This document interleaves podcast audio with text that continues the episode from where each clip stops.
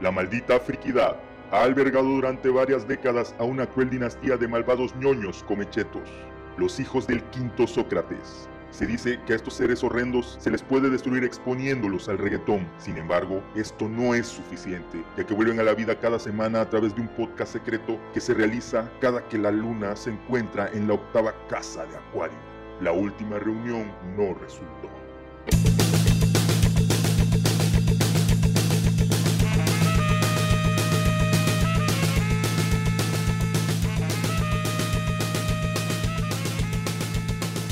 La maldita friquidad.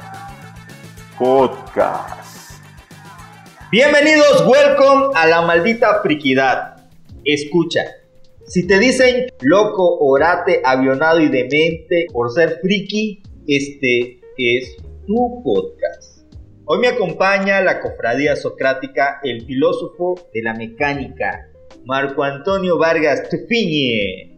Hola, hola, ¿qué tal? Un saludo a todos nuestros amigos de la maldita friquidad. Este, esperemos tener un bonito programa este día. También nos acompaña el ángel exterminador, el doctor Muerte, Frank Solís. Hola, hola, saludos a todos, ¿cómo están? Y por último, pero no por eso menos importante, el poeta del café, Gustavo Figueroa. ¿Cómo estamos? Yo soy JM y esto es La Maldita Friquidad.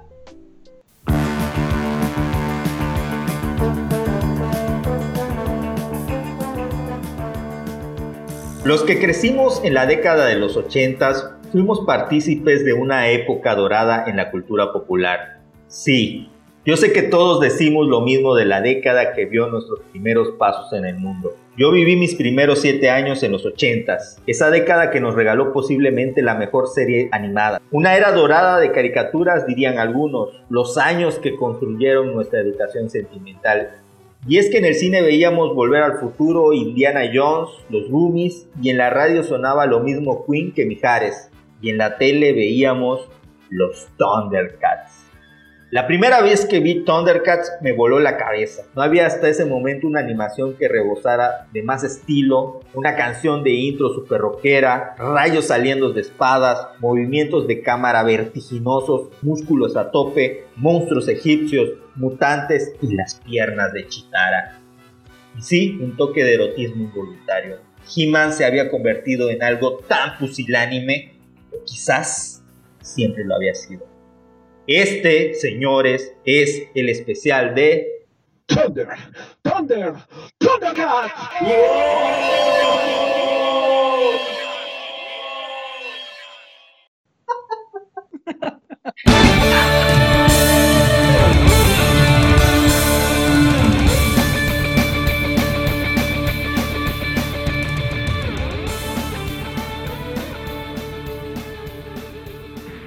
era Zondera, Leonor. El planeta al que llamábamos hogar.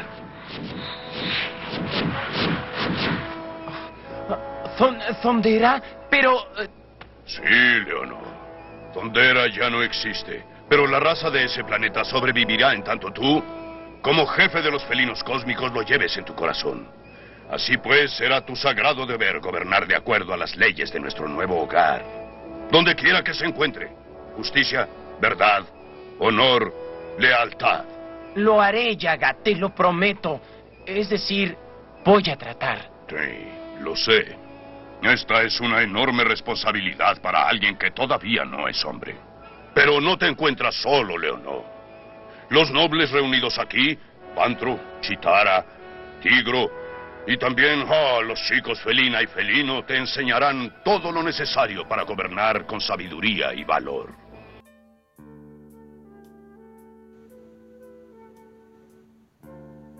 Arrojados al tercer planeta más por accidente que por convicción, debido a, entre otras cosas, a una guerra interminable con los mutantes que costó la destrucción de su hogar, los Thundercats son náufragos, son como el Gilligan que llega a una isla llamada el tercer planeta, donde se desarrollan sus primeras aventuras y después cambia de escenario a Nuevo Tondera. El origen de los Thundercats es muy interesante. A principios de los años 80, Theodore Walter Wolf, o Ted Wolf, como le decían los cuates, era un señor que se dedicaba a la invención, era inventor, porque ustedes saben que en Estados Unidos se da mucho eso de la profesión de ser inventor. Al más puro estilo Tomás Alba Edison, como en el capítulo de Los Simpson, cuando Mero inventa la silla que, no se cae.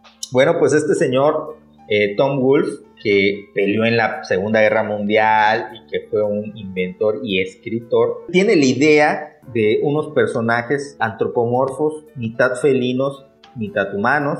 Que yo aquí hay que decir algo, yo tengo una teoría al respecto, yo tengo la teoría y repito, esta es una teoría personal, no es una teoría confirmada por, por nadie de, esa historia, sino que es mi propia conclusión. Tengo la teoría de que Tommy Wolf o Ted Wolf eh, vio el musical de Andrew Lloyd Webber, Cats, que salió en 1981 y fue un boom en Estados Unidos. No sé si se acuerdan que todo el mundo andaba con la camiseta de Cats y Cats por aquí y ese rollito de, así de los furry y de los animales antropomorfos, como que lo puso mucho en los 80s Cats. Entonces yo siento que este señor fue a Broadway, vio la obra de Andrew Lloyd Webber y dijo, ¡Wow! Esto tiene potencial, de aquí soy, esto se puede dar por una saga épica y decidió hacer su propia saga que se llamaba Los Thundercats. ¿Quién es Toby Wolf? Toby Wolf se alistó durante la Segunda Guerra Mundial y perdió parte de una pierna durante la batalla de las Ardenas. Después de la guerra estudió ingeniería mecánica, eh, luego trabajó para Westinghouse, donde desarrolló artilugios que califican para varias patentes. Wolf decidió entonces atacar eh, lo que más le gustaba, atacar lo suyo, dedicarse a lo que más quería y se convirtió en inventor de juguetes. Durante este tiempo que inventó el precursor del estéreo portátil actual, o sea, inventó como que un, dispositivo para escuchar música de manera portátil, que era un tocadiscos eh, que fabricó la marca Singer. Entonces, en 1981, él dibuja un elenco de personajes musculosos y superpoderosos que combinan poderes sobrehumanos y superanimales. Para esto, los conceptos de los nombres, el aspecto y los poderes de los personajes pidió la ayuda a su familia, especialmente a su hija Janice. Hay un documental en, YouTube, a ver si se los pasamos a, la gente que, nos sigue en Facebook. ese documental se llama Thundercats Ho en inglés, pero bueno, no está tan difícil de entender. Ahí sale la hija de este señor eh, hablando un poco de cómo es que su papá tuvo la idea de los Thundercats, se le metió en la cabeza la idea de, de que se podía hacer un programa con esto Debido a que este señor ya tenía experiencia eh, trabajando en licencias, ¿no? Porque trabajaba como inventor de juguetes o de dispositivos, ¿no? Para juguetes. Estuvo en el mundo de la publicidad, conocía a Stanley Weston. Ustedes dirán, bueno, ¿y quién es Stanley Weston? Stanley Weston es un creador de juguetes y creó nada más y nada menos que a los G.I. Joe Obviamente Stanley Winston está súper conectado con la industria del entretenimiento, ya que pues al hacer a los G.I. Joe, al trabajar en su empresa, en donde manejaban licencias de muchas eh, marcas, conocía a la gente que podía desarrollar una serie de televisión y obviamente haciéndole el paro a su amigo, echándole la mano, le presentó esa idea a Rankin Bass. Ahí ya tenemos tres nombres. Ted Wolf, Stanley Winston que sirve como conexión y, Ranking Bass. ¿Quién es Ranking Bass? Ranking Bass es una compañía de, de animación que ustedes recordarán por las animaciones como El último unicornio, El Hobbit, igual hacían un especial navideño que es muy popular en Estados Unidos, que es como del reino de la nariz roja, que es stop motion. Tenían mucho éxito en ese momento. Otra cosa interesante de, esa compañía Ranking Bass es que trabajaban con muchas empresas extranjeras para desarrollar su producción de animación. Al momento que Stanley Winston, el cuate de Ted Wolf, el que tiene la idea de los Thundercats, le presenta a los directivos de Ranking Bass la idea de hacer un programa con animales antropomorfos, mitad felinos, mitad humanos, que vivían y tenían poderes y tenían capacidades extraordinarias. Esta idea les encanta y obviamente deciden darle luz verde a este proyecto que se llamó Thundercats. El programa entró en producción en 1984 y la serie salió al aire al año siguiente en 1985. Así que estamos hablando de que en 1985 los Thundercats ya eran una realidad.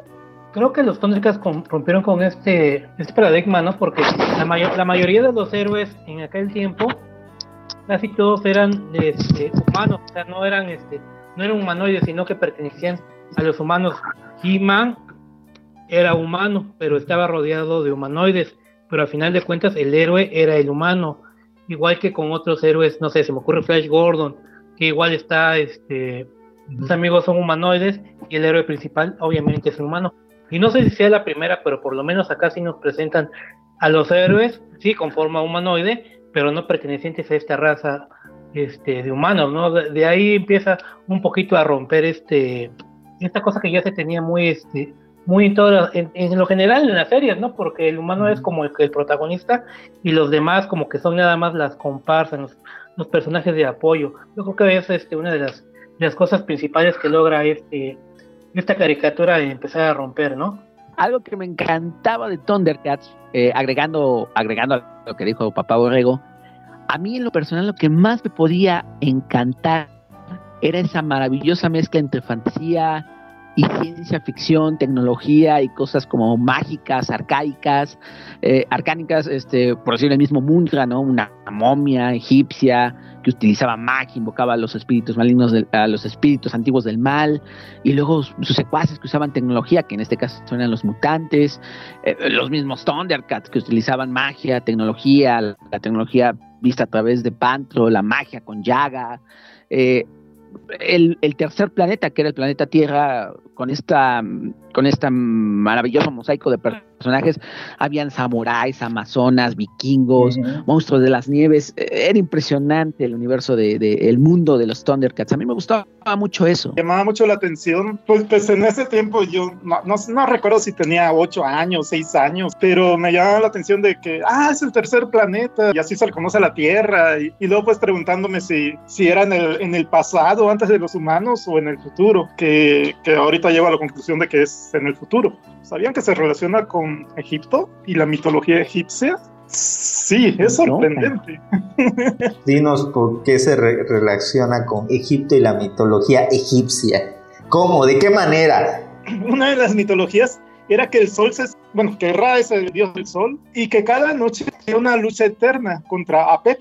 Apep era, era representado como la serpiente de la oscuridad y esta era una lucha eterna porque Apep era inmortal y cada, cada día se regeneraba y listo para luchar en la noche. Y ya ven que este, este Munra tenía este, el símbolo de dos serpientes en, el pecho. Y esas dos serpientes imitaban al, la forma en cómo estaban entrelazadas, imitaban al símbolo de, la, de lo infinito. O sea, como inmortal, pues.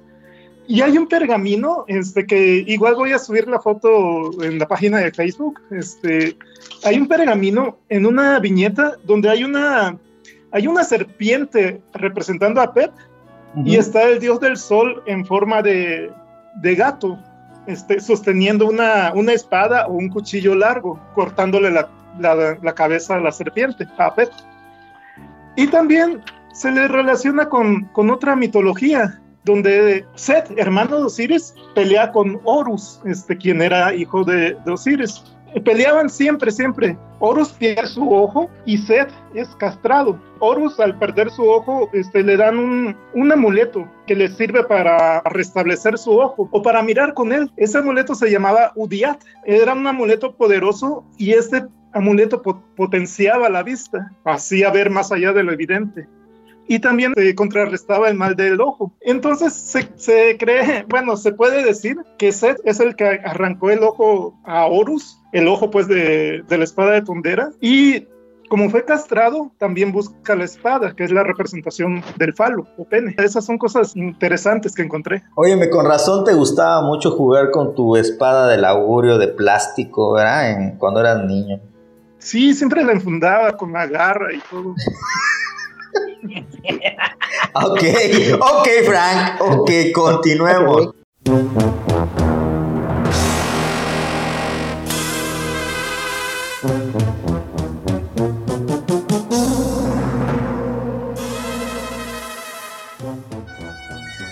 espada del augurio. Quiero ver más allá de lo evidente.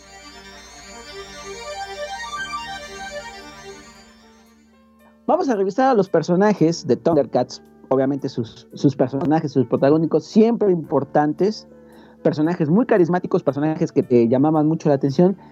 Y uno de ellos, el principal, era Leono. Leono, que en pues, su nombre se daba uno cuenta que era un león, como el rey de la selva, el heredero de los tonderianos, tonderianos era el nombre real, ¿verdad? Un heredero que por situaciones se vio ex- exiliado su propio planeta, en este caso era Tondera, un personaje que durante el éxodo de Tondera al tercer planeta se ve afectado y llega a crecer, eh, bueno, tiene un crecimiento anormal, porque cuando sale de Tondera, Leono es apenas un niño, cuando llegan al tercer planeta, Leono ya tiene el cuerpo de un adulto, pero todavía tiene esta personalidad, esta curiosidad de un infante.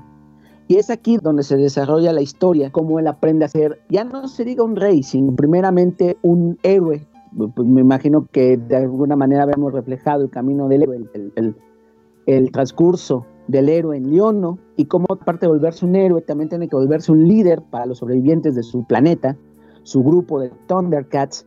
Y bueno, a mí me encanta, me encanta el personaje de Leono, porque vuelvo a lo mismo, es un, es, a pesar de que tiene un cuerpo fuerte, un cuerpo ágil, un cuerpo poderoso, sigue siendo un niño que cuando llega al tercer planeta se, se muere de, de, de emoción, se muere de curiosidad de qué está pasando en este planeta. Obviamente esto lo lleva a cometer algunos errores, obviamente esto lo lleva a cometer eh, algunas faltas, a mostrar poca responsabilidad, pero siempre guiado por el espíritu de Gaia, eh, algo así como su figura paterna. Yaga. No me acuerdo, bueno, en realidad no sé cuál sea. Yaga, gracias, Yaga. No, sé cuál sea el parentesco de Yaga con Leono, no me acuerdo ahorita en estos momentos, porque yo sé que Yaga no es el papá de Leono. De hecho, el papá de Leono aparece muchísimo después, lo has mencionado de- después.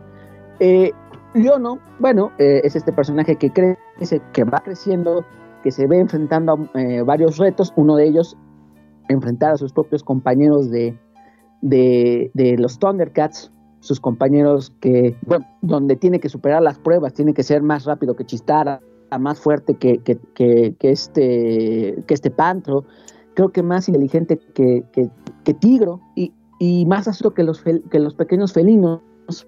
Eh, un personaje que a mí me llama mucho la atención, un personaje que a lo mejor hereda mucho del príncipe valiente, que hereda mucho de, de estos jóvenes paladines que empiezan el camino, Aquí lo interesante de Leono son varias cosas. Leono representa eh, al rey de la selva, al rey de, la, de los animales, ¿no? Siempre como que en la semiótica de la narrativa y de la ficción se, nos muestran al león como al, al- al ser noble, al rey. De hecho se dice, se dice que Jesucristo era el león. ¿Es el león de Judea? Creo que sí, me parece que sí. Y se le representa en algunas Sí. veces como león a, a- a- a Cristo. Entonces, lo chingón de, de, de, de Leono, lo que a mí me gusta de Leono es que efectivamente pasa lo que tú dices, porque hay que recordar algo. Los Thundercats es como una mezcla de muchas cosas que funcionaban en los 80s. Tampoco se rompieron la cabeza los creadores de los Thundercats sacándose cosas de las mangas, no. Agarraron y dijeron, bueno, ¿qué está funcionando? Desde esa perspectiva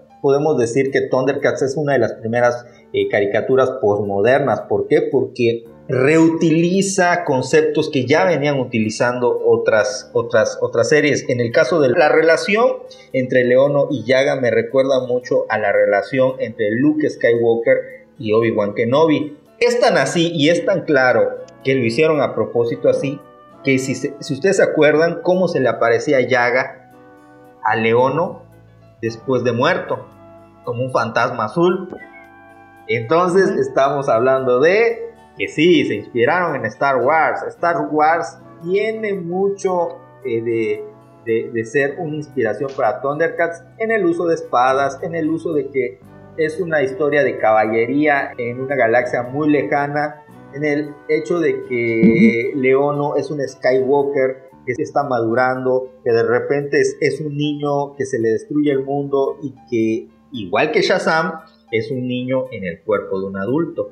hay que recordar que Leono fue doblado aquí en, en, su versión latinoamericana por Víctor Trujillo, que algunos van a conocer como Boroso, otros más como la Beba Galván, y era muy impresionante su voz. De hecho, su voz era muy heroica y creo que fue algo de los puntos que hizo a Leono aquí en México o en Latinoamérica un personaje tan, tan atractivo, esa, esa voz heroica, ese grito, esa, ese mm, estoísmo que le, que, le daba Víctor Trujillo al personaje de Leono. Me, gustaba mucho la voz del señor Víctor Trujillo en Leono, la hacía muy heroica, me encantaba mucho Leono. A mí me, parece interesante la, la, figura de Leono, porque para empezar, como mencionaron ustedes, es el único Thundercat que crece, y tiene que crecer él porque tiene que, de alguna manera, es el que tiene que proteger a estos sobrevivientes de Tondera, ¿no? Entonces, él tiene que ser el que les brinde seguridad y lo podemos ver en los primeros capítulos, ¿no? Que al despertar es el que toma la, la espada del augurio y trata de enfrentarse con los, este, con los mutantes en, en, una primera instancia y los corre simplemente invocando lo que es el ojo de Tondera, ¿no? Y ya así pueden despertar los demás Thundercats.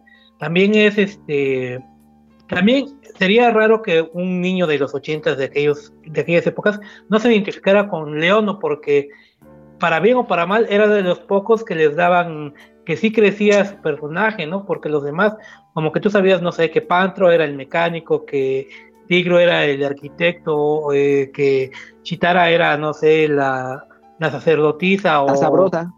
La sabrosa, y los niños en un primer, en una primera parte los que los pusieron como que para que fueran los acompañantes de Leono y ya después son como que los este pues los bromistas, ¿no? Se puede decir que son como los bufones de del grupo. Y pues ya que pues, finalmente es como que el sabio del grupo, pero de entre todos estos el único que va creciendo en su personaje es Leono porque es el personaje principal y es el con el que se pretende que los niños se identifiquen y traten de de aprender con él, porque esto tenían mucho las caricaturas en los 80, ¿no? Que no nada más era dar un capítulo por dar el capítulo, sino que nos obligaban de alguna manera a, puedes poner tu, tu capítulo, pero también al final tienes que ofrecer una enseñanza. Volviendo a Leono, hay, hay, una escena en el primer capítulo donde Chitara le dice, uy, este, le, le, lanza una indirecta, así como que estás bien grandote o algo así. Y este Snarf se enoja, pues, porque lo sigue considerando un niño. Este, y si es una, eh, a lo largo de la serie no veo como una, este, como que enfaticen en que es un niño en el cuerpo de un hombre. Este, no, se enfatiza en gran parte, pero sí se enfatiza mucho, como dicen, en su crecimiento, en que le ponen pruebas para, para llegar a ser considerado el líder. León, pues me acuerdo que tenía la, espada y era el arma más poderosa del tercer planeta que ayudó a crear Tondera. Y el, líder de, los Thundercats lo debía de, llevar. No sé si alguien más puede decir algo sobre eso. Bueno, pues las armas que y las cualidades con las que contaba Leono son estas. Primero hay que entender las cualidades físicas, psicológicas que tenía para pelear. Una de las cualidades más grandes y representativas del personaje es la perseverancia. Eh, Leono nos demuestra cómo alguien que no está preparado para una misión, así como muchos que no se preparan para hacer un podcast, eh, al final, con la perseverancia, logran triunfar. Entonces, ese es el ejemplo que nos da este Leono, ¿no? Eh, a lo largo de toda la serie vemos cómo va creciendo de convertirse en un niño a convertirse en un líder de, pues sí, de, su especie, ¿no? De los Thundercats. Logra liberar al tercer planeta. Se convierte prácticamente en un elegido sin que necesariamente la, la serie nos muestre o nos diga en algún momento, oh, es el elegido. No, jamás se maneja el término elegido. Simplemente él es un líder. Por otro lado, eh, Leono maneja dos eh, elementos muy importantes en la serie, que es la espada del augurio y la garra felina. La espada del augurio es un arma eh, ritual, no solamente es un arma poderosa, es un arma simbólica, es un arma mística que tienen los felinos en Tundera. Es muy parecido a lo que representa la espada Excalibur, que de hecho hay un capítulo en los Thundercats donde sale el rey Arturo. Sí, no me digan cómo sucede eso. Sí, no me digan cómo lo sacaron, creo que se lo sacaron de la manga, pero hay un capítulo en donde Munra está buscando a Excalibur porque es la única espada que puede destruir o al menos darle pelea a la espada del augurio. Bueno, a ese nivel está el, el espada del augurio. La espada del augurio, el tamaño que tiene cuando está en modo descanso, modo avión, si lo pueden ver así, es que es como un cuchillo, es del tamaño de un cuchillo, como de una daga, ¿no? Un cuchillo grande, ¿no? Un cuchillo cebollero, anda un puñal, sin, sin que nadie lo tome personal. Pero cuando Leono se pone en modo ataque y, y dice la clásica frase, Thunder, Thunder, Thundercats, ¡wow! ¿Qué pasa? La espada crece. Ah, perro, tienes tu Omnitrix. La espada crece y se convierte prácticamente pues en un mandoble. Según recuerdo, la espada puede llegar a crecer puta lo que, lo que sea, ¿no? Me parece que hay capítulos donde la espada puta queda larguísima, pero regularmente en el modo ataque pues queda como una espada normal. Esa es una de las cualidades de la espada del augurio. Otra de las cualidades que tiene la espada del augurio es que sirve para unir a los Thundercats. Si ustedes recuerdan, la espada del augurio avienta una señal como la batiseñal. Ah, aquí volvemos a otra de las grandes influencias de los Thundercats, Batman. La batiseñal, en este caso sería la Thundercat señal o la Thunder señal, no sé cómo se llamará. La espada del augurio cuando León no tiene problemas o simplemente cuando necesita que sus Thundercats estén al pedo para cumplir una misión, sale la, la, la Thunder señal y ¿qué pasa? Que todos los Thundercats en el lugar en el que estén les brilla los ojos. Les brilla los ojos y en ese momento dicen, ah, perro, están en problemas mis amigos. Ah, me tengo que poner trucha. Otra de las cualidades que tiene la espada del augurio es que es capaz de ver más allá de lo evidente. Y esa es una de las cualidades muy chingonas de la espada augurio porque eso ayuda a que, a que Leono pueda visualizar a sus amigos cuando están en problemas y no está presente. De esta manera, el poder de la, de la espada del augurio es muy parecida al Aleph, del que nos habla Jorge Luis Borges en el cuento El Aleph, que es simple, y sencillamente un huequito o un, o, o un objeto en el que observas y puedes ver cualquier cosa en cualquier parte del universo. O sea, si yo observo ahí y quiero ver, por ejemplo, a Gustavo en el baño eh, haciendo popó, lo voy a ver porque eso quiero ver.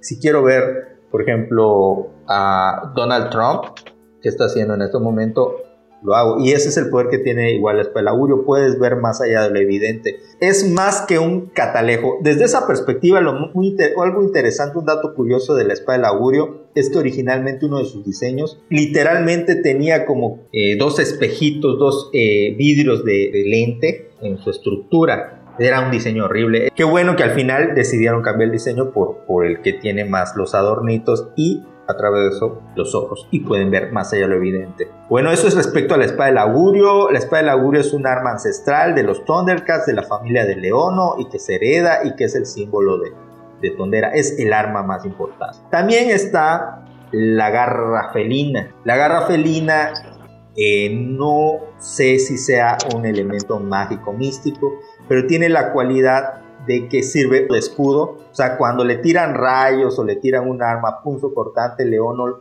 lo puede esquivar porque la dureza que tiene la garra felina es excepcional. O sea, realmente le sirve para eso, para cubrirse. Otra cualidad que tiene la garra felina, que como una buena garra de felino, le sirve para trepar. O sea, tanto para agarrarse de un lugar y, y, sostenerse largo tiempo, algo así como, como, la, como la mano izquierda de Hellboy, ¿no? Le sirve para protegerse, para agarrarse en chinga, pero también tiene algo muy interesante que la garra felina lanza, creo que las garras y puede trepar eh, pues lugares altísimos, ¿no? Lanzando las garras y eso es, esos son la, las, las, armas que con las que cuenta León. Yo nada más recordando en la infancia. Bueno, dos cositas. Sí. Recordando en la infancia que no sabía ni madres que era el augurio. Yo pensé que el augurio era el material del que estaba hecho la espada. Oh, sorpresa, cuando me cajetearon mis, mis primos que me dijeron, toma, güey, eso no es, el augurio no es el material, es porque puede ver más allá de lo evidente y la chingada. Y puede ver el futuro y la chingada. Sí, que el augurio era el material con el que estaba hecho es, espada. Como si fuera el Andamatium, ¿no? Como si fuera el Andamatium de Wolverine. Como si fuera Andamatium, algún otro material así. Y otra cosa, no sé, y al menos en la, en la serie clásica, porque la verdad es que no recuerdo, este sí nombran, bueno, sí sale la espada de Plondar. No sé si recuerdan la espada de Plondar, que es la de Munra. En la más reciente le dan como una retro retrocontinuidad de que está hecho la, la espada de, de Tondera. De lo que quedó de la espada de Plondar es con lo que se hace la, la espada de Tondera. De hecho, la espada de Plondar es muchísimo más poderosa que la de, los Thundercats, ¿no? Lo que, lo que ayuda a vencer esta espada es precisamente la perseverancia que, que nombraban ustedes sobre Leono.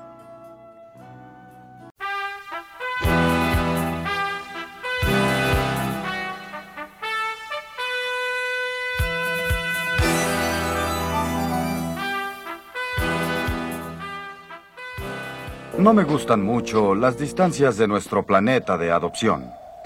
Hmm. Debe haber algunos depósitos de Zondrilio cerca. La señal es más fuerte de este lado. La caverna. Creo que ahí podremos encontrar un gran depósito. ¿Y qué te parece si ahora hablamos un poquito de Tigro, que vendría siendo como el segundo al mando en los Thundercats? Y pues Tigro, obviamente, su nombre lo dice, es un tigre, ¿no? Que, por cierto, su, su vestimenta creo que era la que menos me agradaba en lo que se refiere a los Thundercats. Creo que es la vestimenta más, más fea que está, pero bueno. El papel de Tigro más que nada es ser el arquitecto, ¿no? El, él diseña todos los este, artefactos que, que ocupan los Thundercats y ya después Pantro es el que los hace. Pero bueno, y eh, también tiene ciertos poderes este Tigro que los podemos ver cuando el Leono lo, le toca enfrentarlo en esas pruebas que ya habíamos este, platicado anteriormente para ser el ser, ser ungido como el líder de los Thundercats. Bueno, las armas de Tigro tiene un, un látigo que lo puede volver invisible. En la punta tiene tres, este, tres divisiones, tiene bolas y de algunas veces se puede observar que que pueden este, producir o que van con fuego estas bolas, ¿no? Además de que tiene poderes mentales, en algunas ocasiones podemos ver que puede hasta hacer ilusiones para engañar a, a los eliminos. De hecho, en algún capítulo como que se multiplica él y este, todos los, los, enemigos, los mutantes, no saben a qué, a, qué Tigro es real y a cuál tienen que, que atacar. Fíjate que Tigro, como bien dices, es como que el filósofo de, de los Thundercats, es como que el líder. Yo digo que más que el filósofo tendría que ser Yaga. Pero de alguna manera Tigro hereda el, ese papel, ¿no? Obviamente todavía no, no tiene el nivel de Yaga, pero sí eres ese papel como, como, como líder, porque cuando no está la parte espiritual de los Thundercats. Ándale, cuando no está Leono, el líder es Tigro. Y creo que, digo, se puede mencionar, en la caricatura de los 2011 son hermanos, ¿no? Son medio hermanos. Sí, de hecho, Leono le pide mucho consejo a Tigro.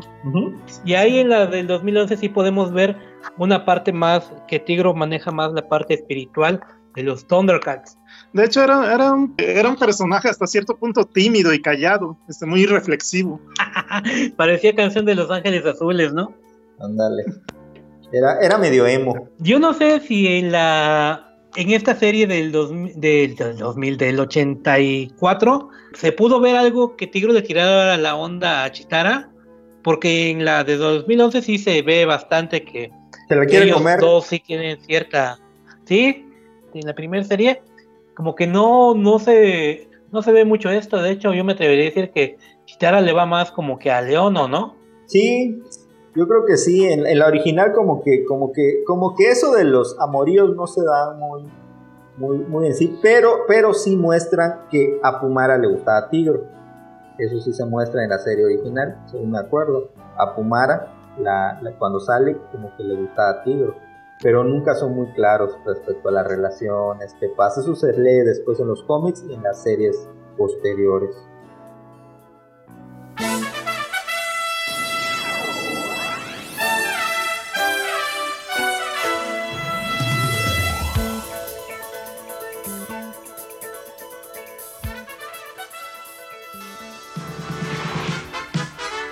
Ahí está, la caverna del tiempo.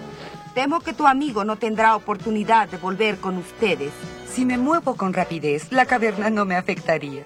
Te aseguro que no es posible moverse rápidamente ahí. Jamás has visto moverse a un chita si crees eso. Chitara era, pues está inspirada en el guepardo. Bueno, este personaje tiene entre sus cualidades tiene un sexto sentido que le, permite saber cuando hay un peligro cerca y- o si se aproxima el mal. Puede correr, tiene una velocidad este, muy, muy extrema, pues tiene sus armas. Las armas de Chitara es, según recuerdo, el palo. sin ser, sin, sin ser alburero, no es el, El bu, bastón, el el, bastón. bastón, no, el bu, el bu le llaman, ¿cómo le llaman en artes marciales? Sí, el bu. El bu, ¿no? Ajá. El de. ¿Qué es? Rafael en las tortugas ninjas, creo, ¿no? El de Rafael, ¿no? O Donatello, ya no me acuerdo. Es un güey. chingado palo. Es un palo. Ese es el arma de Chitara. El palo. Este, Pero que se hace grandote. el que se hace grandote. Y fíjense que al igual que la espada del augurio, el Bu de, de, de Chitara, y al igual que el de Goku, porque pues hay que decirlo, no sé cuál fue primero, si el de Goku el de Chitara, pues crece hasta el infinito. Es más, Chitara podría ir a ver al maestro Karim si quisiera, porque pues igual crece su Bu. Eso es interesante, ¿no? Ella tiene el Bu, tiene la capacidad de, de una velocidad tremenda. Es la primera vez que vemos en una caricatura, en una animación, eh, eh, ese, ese, ese movimiento, ¿no? Porque había la historia de los super amigos, de Flash y todo eso, pero nunca nos muestran ese movimiento de velocidad que sí se ve, eh, sobre todo en el intro de los Thundercats, cuando ves a Chitara corriendo y ves como pa, pa, va corriendo, está súper chingón. Chitara además es el atractivo físico de los Thundercats. Todos estuvimos enamorados de Chitara. Bueno, yo al menos sí, fue creo que de los primeros personajes en donde dije yo, ay cabrón, sí está chida, ¿no? Está chida la chita, sobre todo porque utilizaba un, un traje de baño anaranjado. Y bueno, en el primer capítulo hay que recordar que Chitara sale desnuda, como todos los Thundercats. Ahí en, en, en- en- en esas eh, cosas extrañas de los ochentas que, que ya no pasarían en las caricaturas actuales. En el primer capítulo los Thundercats salen desnudos y Chitara entre ellos. Obviamente no tienen partes pudentas, eh, pues supongo que se los cubre el cabello, el pelo de, animal o, simplemente pues son como Barbies, no tienen nada posiblemente, no tienen este, partes pudentas, pero en el primer capítulo se ve así. Chitara es uno de los personajes más chidos que hay porque Chitara es un poco la de, de los Thundercats, es un poquito esa sabiduría, esa sabiduría de mujer, es una sabiduría muy diferente al conocimiento que tiene eh, Tigro, es como una sabiduría más eh, de instinto. Y, este, y también tiene la capacidad, me parece, de ver más allá de lo evidente sin necesidad de, de- la espada. Simplemente como que tiene poderes eh, de, sexto sentido. De- un sexto sentido en la madre, así como Spider-Man. Ah, y también me acuerdo que Chitara la manejaban como un personaje muy cabronamente fuerte. O sea, sí te daban a entender en muchos capítulos que puta, eh, la caballería, pues ya viene Chitara, cabrones. Puta, era como que la caballería pesada porque tenía velocidad, tenía fuerza, tenía eh, puta, eh, pelea cuerpo a cuerpo y tenía eh, poder mental. Y estaba bien buenota. Y aparte tenía el palote, pues tenía todo Sí. en todo terreno. Para Oye, mí, Sí, pues Chitara de mis personajes favoritos de los Thundercats. sí, la, la vara la, la escondía en, en su brazalete izquierdo. Pues bueno, pues cada quien ve por dónde se la guarda, ¿no? Pero pues sí. Es, Yo nada más para acotar. Vean Ah. la chitara de la serie 9. Está. Uy, papá. No manches. está muy Ni anime, se, ¿no? ni se les hacía- No, está súper guapa la de la, la de 2011. Sí. Es- dije la nueva, ¿verdad? Pero es que creo que ya hay otra otra versión de Thundercats nueva que son La como para más chavitos, ¿no? Que salen, ajá. Que no la he visto y no la voy a juzgar porque, ¿sabes qué? Me pasó con Hora de Aventura que dije, ay, pinche caricatura. Y estaba bien chingona. Me pasó, no me gusta tanto este Steven Universe, pero la verdad es que sí tiene muy buena trama y la chingada. No, yo no soy tan fan de, pero tiene muy buena trama. A mí Así sí me gusta Steven la Universe. Somos las gemas de cristal. Está padrísimo. A mí solamente el que me cae bien es el papá. No sé por qué me recuerda a alguien. A ti. Sí, güey. Óyeme, Ay, les voy a decir algo. Yo sí he visto Intenté más bien ver el primer capítulo de la nueva serie de Thundercats. En el chat de la perras fui tundido, fui apaleado porque yo defendí eh, en la nueva serie cuando pusieron el tráiler. Yo defendí la nueva serie. ¿Por qué la defendí? Porque a mí sí me gusta el estilo gráfico. A mí sí me gusta que le hayan cambiado el rollo a, un rollo más como de chavitos, una animación más más amigable. No lo vi mal, al contrario dije yo, ah, pues qué chingón, se ven cotorros, ¿no? Estos, estos personajes. Yo sí tendría camisetas y muñecos de Thundercats que estuvieran chistositos. Yo no lo vi como una ofensa. Muchos frikis se ofendieron por la nueva serie de Thundercats, incluyendo las perras landinas. Pero yo dije, bueno, tengo que verla y a partir de que lo vea, pues lo juzgaré. Intenté ver el primer capítulo y les voy a decir algo, no me gustó el tipo de humor que manejan se me hizo un humor muy medio tonto y no me gustó la personalidad. Sobre todo yo creo que es el, peor error que cometieron, no cambiarle lo, el diseño gráfico, sino la personalidad. Le cambian la personalidad a los personajes. Leono le dan la personalidad de un Buzz Lightyear, de un Johnny Bravo, de un... Eh, eh, ¿Saben cómo es, cómo es Leono? Como el héroe el que se cree héroe. Ya saben. Oh, yo soy Leono. Háganse un lado, yo soy Leono, que no sé qué, que no sé cuándo esa personalidad no es la personalidad de Leono. Leono no actúa así en, la serie original. Entonces se me hizo como que le cambiaron la personalidad del personaje y ya no quise seguir viendo la serie así, a ese nivel. Yo la voy a ver, a ver qué tal está. Este, te digo, a mí me sorprendió mucho. no la voy a juzgar hasta ver por lo menos unos cinco capítulos, pero bueno. Pero es que también no se les entiende porque la serie 2011 que estaban chingonísimos, teníamos una muy buena historia nadie la siguió y esta que le cambiaron que según para niños tampoco nadie la sigue. Así que bueno, es cosa de checar las cosas, pero habrá quien le guste y habrá quien no. Pero sigamos hablando de nuestra serie ochentera.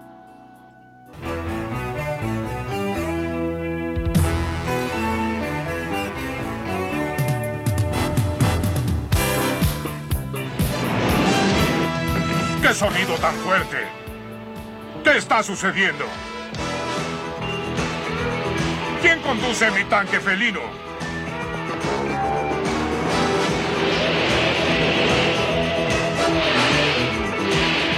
¡Por Thunder! Cuando atrape a ese ladrón de tanques no descansaré hasta hacerlo pedazos. Pantro es, se puede decir que es como que el técnico, ¿no? El que hace un momento hablaba que, que Tigro era el que diseñaba y Pantro era el que hacía las cosas. Es este creo que es el guerrero más fuerte dentro de los Thundercats. De hecho, la, prueba que tiene que pasar Leono este, contra Pantro es una prueba de, fuerza. Es, tiene, creo, me parece, conocimiento de varias artes marciales Pantro. Y pues es este. Es de los más, este, ¿cómo te puedo decir? De los más avispados en cuanto a.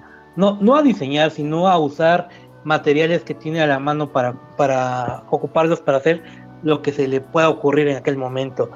Pantro, pues es, su nombre lo dice, una pantera, pantera negra azulada. Hmm. Y este, te digo, el aspecto físico es de una persona hipermusculada, ¿no? O sea, que tú puedes ver músculos sobre los músculos, sobre los músculos. En la nueva versión es un monstruo gigante del cabrón que yo creo que pasa más de los dos metros, y en esta versión es un poquito más chaparrito. De hecho, creo que es chaparrón, pero cuadrado, ¿no? Y es bastante, y creo que es de los que tiene una, una relación más cercana con Snarf, este, por ciertas bromas que se juegan a lo largo de, la, de la temporada. Me atrevería a pensar que, no me quiero meter ahorita con Snarf, pero más que Snarf es más niñera de yo, no, pero es más amigo de Pantro.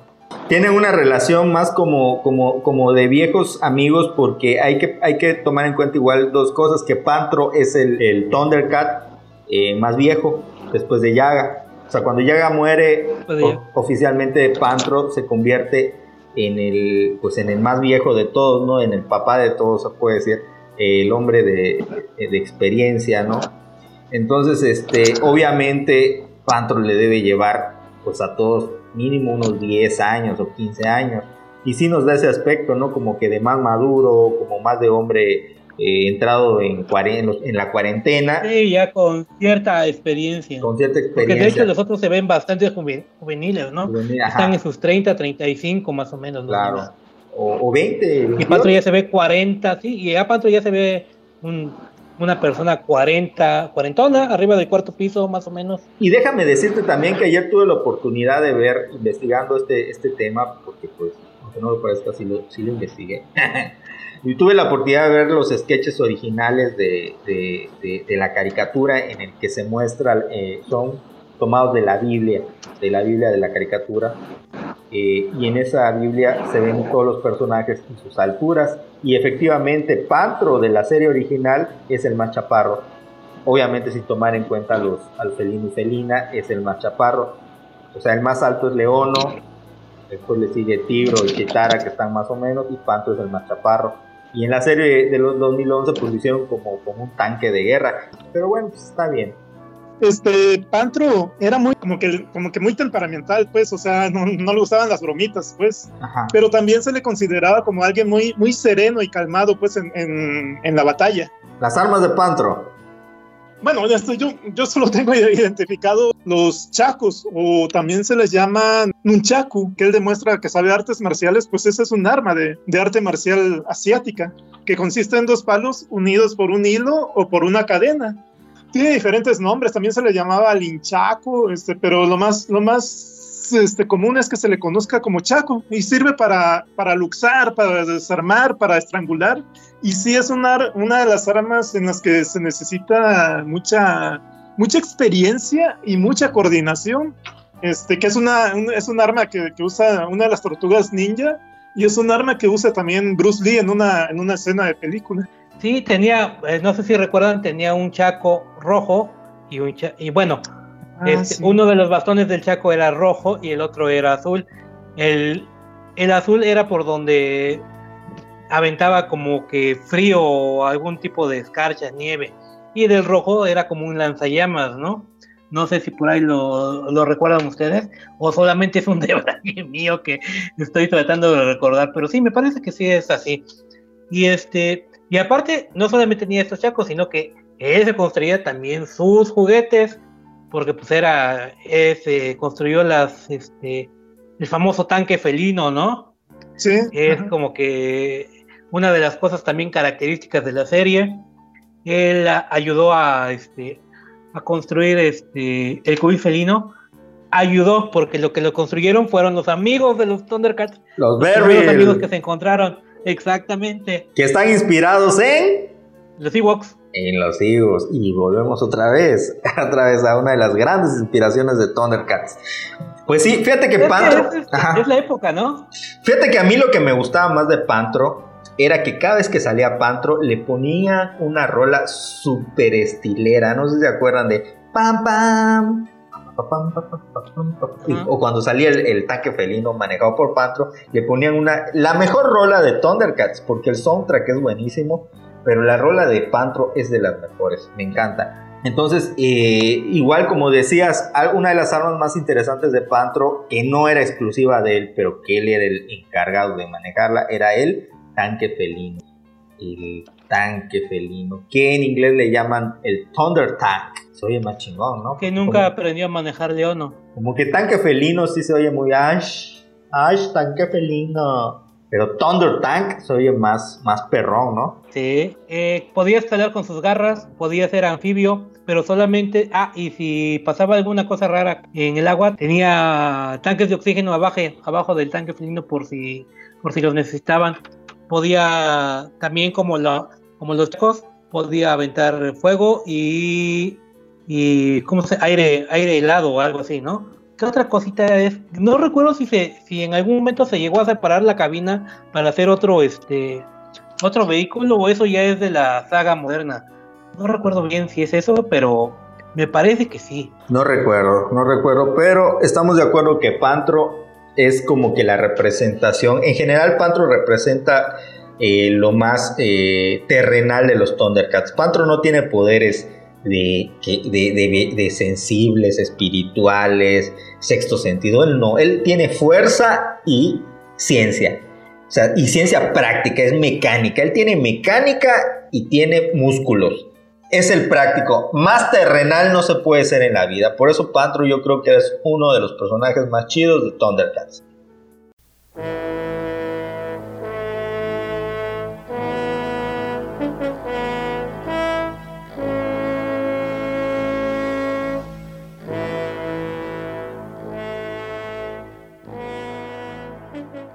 Hay algo más que tú debes saber, Leono.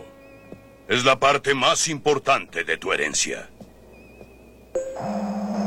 Esta es la espada mística del augurio y la fuente de nuestros poderes, el ojo de Zondera. Yaga está inspirado en el jaguar.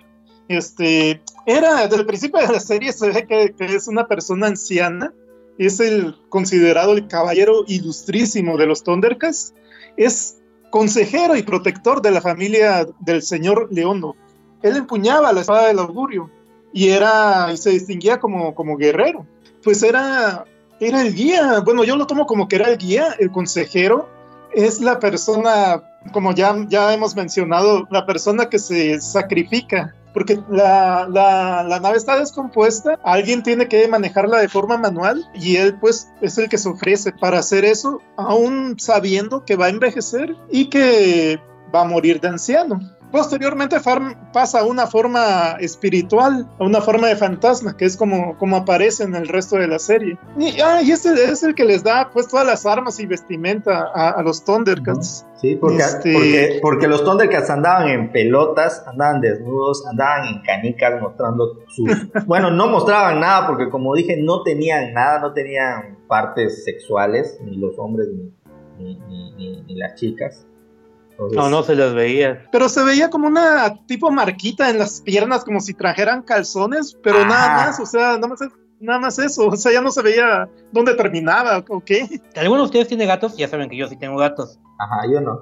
Si ven al gato, nada más se le ven unas bolsas o ni siquiera se ve que sean sus testículos, sino que se le ven las bolsas ahí y el pene realmente no aparece por todo eso, o sea, realmente es cosa de buscarle a los pinches gatos para ver dónde están sus órganos. O sea, me estás diciendo que posiblemente eso es lo que le pasaba a los Thundercats. Yo creo que sí, porque se entre todo el pelo que tiene, por ejemplo, acá Platón y, Sócrates, que son los machos que he tenido, el pene no, se, no, no sale sino hasta que, ahora sí que hasta que van, quieren soltar el veneno es que aparece su pene. Óyeme, óyeme Marco, sí sabes que en, creo que en el capítulo, en, la nueva temporada, en la del 2011 y en los cómics, este de Tigro y Chitara pues tienen, tienen una relación amorosa. Y de hecho tienen hijos. En el cómic tienen hijos. Ahora mi pregunta es esta, ¿tú crees que cuando iban a, a cochar Tigro y Chitara se iban a una azotea y después cuando, cuando Tigro pues llegaba el clímax. Puta, tenía que salir corriendo porque si lo alcanzaba a chitar. O sea, ahí qué haces, güey, te va a alcanzar la más rápida de todos, cabrón.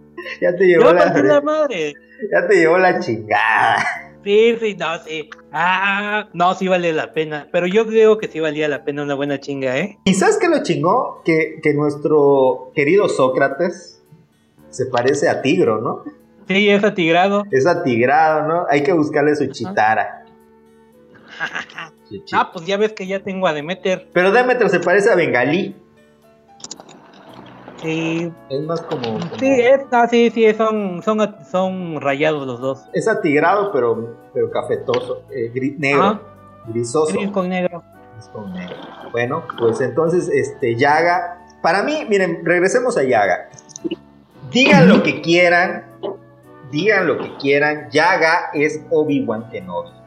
No sé si estamos de acuerdo, pero para mí Yaga es Obi-Wan Kenobi. Creo que la inspiración para desarrollar el personaje de Yaga es Obi-Wan Kenobi. No se rompió en la cabeza. Dijeron, necesitamos un maestro, un anciano que va a sacrificarse. Eh, eh, que también hay que decir que la inspiración de Obi-Wan Kenobi es Gandalf. Tampoco pensemos que, George Lucas eh, inventó la panacea, no inspiración de, de Obi-Wan Kenobi es Gandalf, porque Gandalf igual se sacrifica por el grupo, pero eso es otra historia. La realidad es que Yaga se inspira en Obi-Wan Kenobi y es muy claro, muere, se sacrifica, regresa como fantasma para dar, para aconsejar a, a, a, a Leono para que pueda madurar para que se convierta en un Jedi, ¿no? En un Jedi de los Thundercats. Ah. Lo chingón de... Y también Ajá. cuando muere, nada más cae su ropita. En la madre, igualito, ¿eh? O sea, se hace Ajá. uno con la fuerza felina.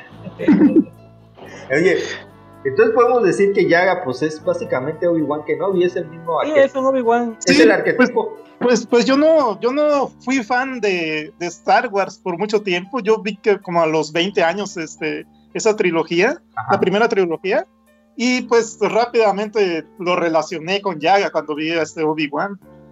Pero, pero, pero tú sí eras fan de, de los Thundercats, ¿no? Sí, sí, sí, de los Thundercats, sí. Ándale, ahí te, te van a, te van a machetear varias perras landinas por ahí por decir que no, que no, que hasta que hasta, hasta los 2000 viste la trilogía de Star Wars. Pero no importa. Bueno, yo creo que de Yaga ya, ¿no? Pasamos al, al, al si- al siguiente escalón. Ajá. no tiene armas Yaga, realmente en la serie no. Sí tiene. Él eh, pues, es, eh, bueno, él La espada manejó del la espada augurio. del augurio. Ah, claro, pues él hereda. Ah, pero pues este fuera de esa creo que no vemos ningún Ah, por cierto, ¿no también crees que hacen un poquito de referencia a esta a los militares de la Primera Guerra Mundial con el casco de Yaga? Sí, sí, ¿no? Como que... Este piquito que usan los Y a los cruzados No, ¿cómo se igual? ¿no? Ajá. Como que en la época de los cruzados igual utilizaban, no sé qué, qué no sé si los cruzados este eh, templarios o, cua- o qué tipo, pero yo recuerdo igual muchos que utilizaban ese tipo de casquito como con, con la Con pico. protección de hacer, ajá, y el piquito. Ajá. Ajá. Y se ve muy chingón, ¿eh? Muy- el el- el Sí. diseño de Yaga es formidable, me encanta. De hecho, estaría chingón que hicieran un, un spin-off de Yaga, así como, como van a hacer el de Obi-Wan Kenobi. ¿Sabes qué me pregunto. Marco? ¿Por qué no han explotado? Ahorita que estuve investigando sobre los Thundercats, ¿por qué no han explotado más esa franquicia? O sea, imagínate ver películas, historias alternas. Por ejemplo, la historia de Yaga. Esta es súper chingona porque él era el protector de los Thundercats, pero él no es el papá de Leono. ¿Cómo es que él llegó a tener la espada del augurio si él no era parte de esa familia? Quiere decir que era súper chingón y se volvió merecedor de portar la espada del augurio. Ajá. Entonces la espada del augurio no es hered- hereditaria como de familia o de sangre, sino que la porta Es el, me- el que, el que sea El que es digno. el que es digno, como Excalibur en la madre. Escribe la historieta, JM. No, no, no. no.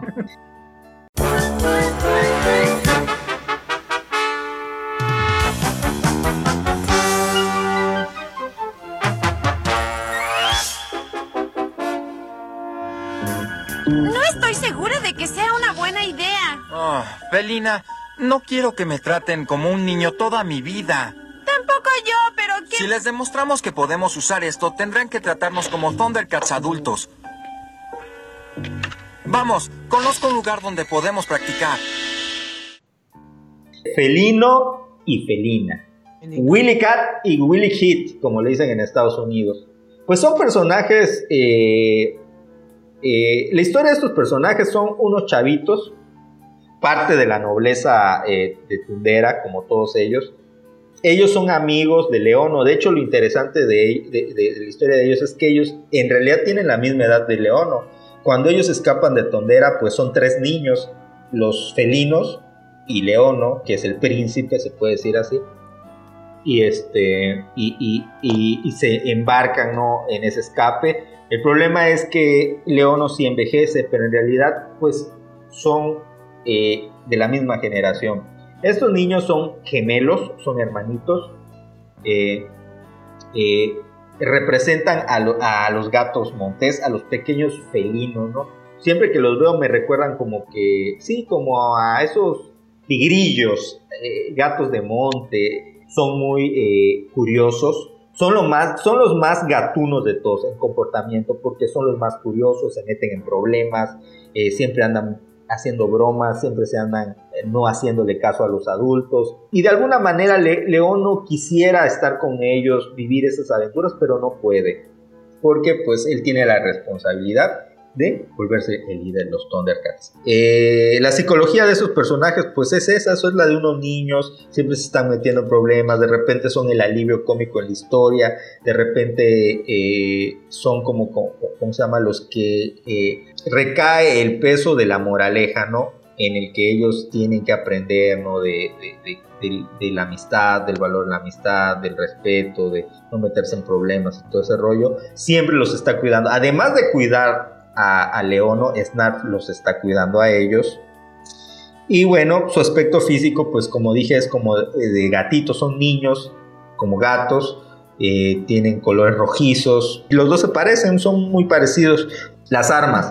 Los dos utilizan unos como aerodeslizadores, sí, deslizadores tipo como el de Silver Surfer, pero con el logotipo de, los Thundercats que posiblemente lo desarrolló eh, Pantro. Entonces ellos se mueven eh, con, con eso, ¿no? Con unos deslizadores, muy dinámico, y esa es su arma. Otra de sus armas es que tienen unas bolsitas, y esas bolsitas me parece que, tiran humo, hacen como cosas diferentes sus bolsitas, y son muy, muy ágiles, hacen muchas acrobacias por, por el mismo hecho de que, de que son compactos, son pequeños. Perdón, las píldoras, ¿qué hacían? O sea... Son los que tú dijiste que sacaban de la bolsa y que, o sea, tenían muchas... Habilidades, que humos y...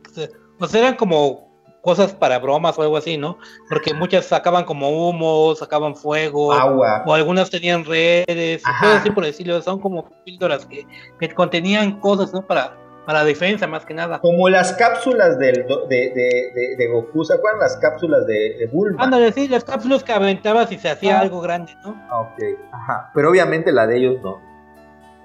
Eran cosas hasta cierto punto sencillas. Y bueno, pues realmente son personajes como que no tienen tanta profundidad, ¿no? Simplemente son como un alivio cómico, están chidos. Yo quiero pensar que quizás estos niños los mandaron uno por compañía de Leono y quizás pensando que este que Felina tendría que ser la este la consorte no de Leono en algún momento. Y hay que decir por ejemplo digo nada más adelantando que en los cómics este Munra se, los esclaviza los esclaviza a ellos y este de Felino es el que traiciona a los Thundercats. Bueno, en un, en, un cómic 2000 sucede eso. Sí te da a entender como que Munra eh, tenía como esclava sexual a ambos, ¿no? Para sus eh, más oscuros deseos. Y es, y es muy, eso que ese cómic es muy, muy cabrón de leer, ¿no? Sobre todo para nuestra generación. Pero bueno, es lo que pasa.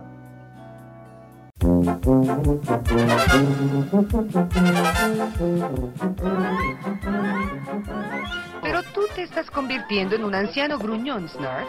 Para ti es fácil decirlo. No eres la responsable de la salud del león. Oh, yo sí. Si acaso el muchacho vuelve con fiebre o cualquier otra enfermedad, ¿a quién van a culpar? Al pobre viejo Snarf y ese soy yo. Snarf, fíjate que es uno de mis personajes favoritos de, de los Thundercats. Y al que se le da como que poquito, este, muy poca presencia en todos los capítulos. De hecho, solamente creo que es el personaje principal en un par de ellos. Para empezar, su raza se llama Snarf, así como él, le llama, es como si a tu perro le pusieras perro. Pero, pero su verdadero nombre es Osberto. Y eh, cuenta que él no le gusta que le digan Osberto, odia que le digan Osberto. Cuando llega, cuando aparece el sobrino de Snarf, que es Snarfel, él lo llama como tío Osberto, tío Osberto. Y cada que le dice así, se pone. ¡Ah! Además de que ya es un es un Snarf viejo, ya es de los más grandes. De hecho, me atrevo a decir, hace un momento dijimos que Pantro era de los más grandes, ¿no? También Snarf debería estar entre esos este, de los más grandes. Eh, Snarf, lo decía un, hace un momento, más que amigo de Leono, es la niñera de Leono.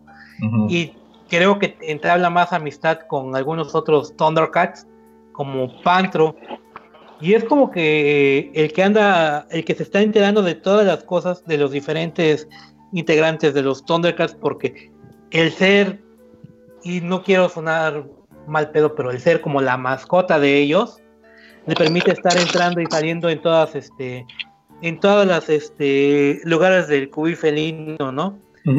y así se puede, puede interactuar con la mayoría de, de, los Thundercats, cosa que ellos no podrían hacer durante todo el día, por, por ejemplo, Leono que tiene que entrenar, Pantro que tiene que hacer sus cosas, que este Tigro tiene que diseñar este, alguna otra pendejada para los Thundercats, Chitara tiene que ser la que se encarga creo de la seguridad y todas esas cosas, y obviamente los niños se dedican a echar de madre, así que convivencia, lo que tú digas, convivencia entre ellos, como que todos tienen su área, pero Snarf depende del tiempo que quiera pasar con cada uno, él tiene la libertad de estar con ellos.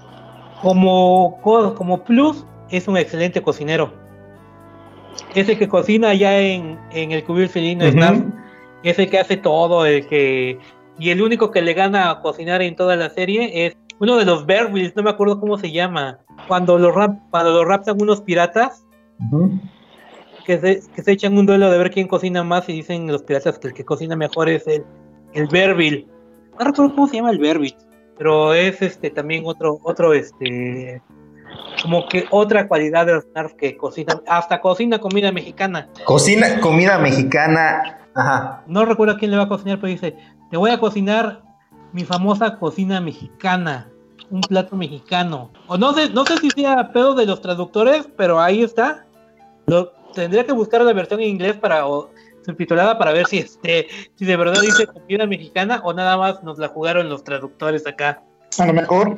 Sí, podría ser. Pero sí, no, es un excelente cocinero y además de que es como que el apoyo moral de todos los Thundercats, ¿no? Porque él es el que, uh -huh. el que siempre está para ellos. Ya de cómo a, a, su sobrino que es Snarfel, para no meterlo en otro. Ajá, sí, de una vez. Que Snarfel es un Snarf que fue a la universidad de los Snarfers se graduó creo que en electrónica y es el, y es el que le ayuda a Pantro a hacer todos los juguetes de los Thundercats. Snarfer, increíble, ya no me acordaba de él, pero tienes razón. Y hay una universidad de Snarfers. Hay una universidad de Snarf. Ahora mi pregunta es esta, los Snarf son una raza totalmente diferente a los Thunder, Thunderianos, ¿no? Pero sí, son felinos. Es una raza totalmente diferente, son sirvientes. Ajá. porque Snarf, este, no, sé, no sé si recuerda un capítulo donde él tiene como que un poder para controlar a todos los, este, los Thundercats. Ajá. Que dice, eh, que dice, todos los Snarf hemos sido sirvientes de los, de los Thundercats durante siglos, durante milenios, y quiero probar a ver qué se siente a que ellos me sirvan a mí. Y es cuando les ordena, no sé, que le cocinen, que hagan esto, que lo consientan, pues. Pero sí, los Snarf son sirvientes de los Thundercats. Es como si fueran unos simios. Como que les decían los Thundercats, no, pues eres como de la familia, duermes aquí en la casa y todo. Ajá, pero a final de cuentas ahí estás haciéndole su comida, limpiando sus cuartos y todo eso. Oye, le, le, decían, te queremos como, como la familia, pero le, le echaban llave al, al, closet cuando se iban por si... de tondera. Ajá, por si no es que fuera sí, a revisar sí, sí. O, o si fuera a desaparecer algo, ¿ah? Sí, Snarf es una raza diferente a los Thundercats. Era el, el elemento chistoso de, de, la caricatura y era no era tonto, o sea, era representado muchas veces como, como alguien inteligente, pero que nadie hacía caso. Eh, por ejemplo, en el primer capítulo, este Leono no se acuerda de que, la, de que Yaga le había dado la espada. Este, y están estos tipos malos, reptilio y, y todos, este, y Leono no sabe qué hacer y Snarf le dice, mira, aquí está la espada. O sea, y Leono así como que ni le hace caso hasta que le insiste y ya, ya agarra la espada. Así es, así es. Este, Snarf era un personaje que no era el clásico personaje que hacía de tonto, como por ejemplo sí sucedía en He-Man con, con este cabrón. ¿Cómo se llamaba el de He-Man? El Orco. Orco, que sí era más tonto, Orco. ¿no?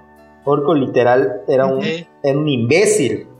Un bufón. Un bufón. Snap no, Snap lo que pasa es que era pequeño y no le hacían caso, pero era sabio, era sabio, se puede decir. ¿Por qué? Pues era un, un, es un, uno de los más viejos sirvientes de los Thundercats, como dicen. Y desde esa perspectiva, y volviendo a las comparaciones de inspiración, Snap era como un Alfred para Batman, que es como su niñera, ¿Sí? el que siempre lo respalda. En, en el, y capítulos que incluso Snap le salva la vida a, a, a León. ¿no? Sí, le salva la vida, no sé, avisándole a, por decir a Pantro o a alguien más. Pero pues, si no les llega a avisar a ellos, pues no, no se enteran. Y es por eso que, que muchas veces se salva a Leono. Yo digo que deberían hacer una película basada en Snarf que se llame eh, Roma, Roma Snarf. El tío Osberto. No, Roma Snarf.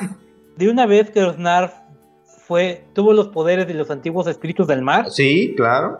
Y también O me acuerdo que- de un capítulo cuando Mamut se convierte en bueno.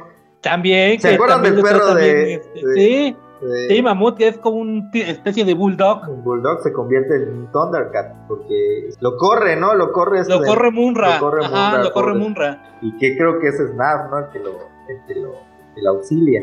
Ajá.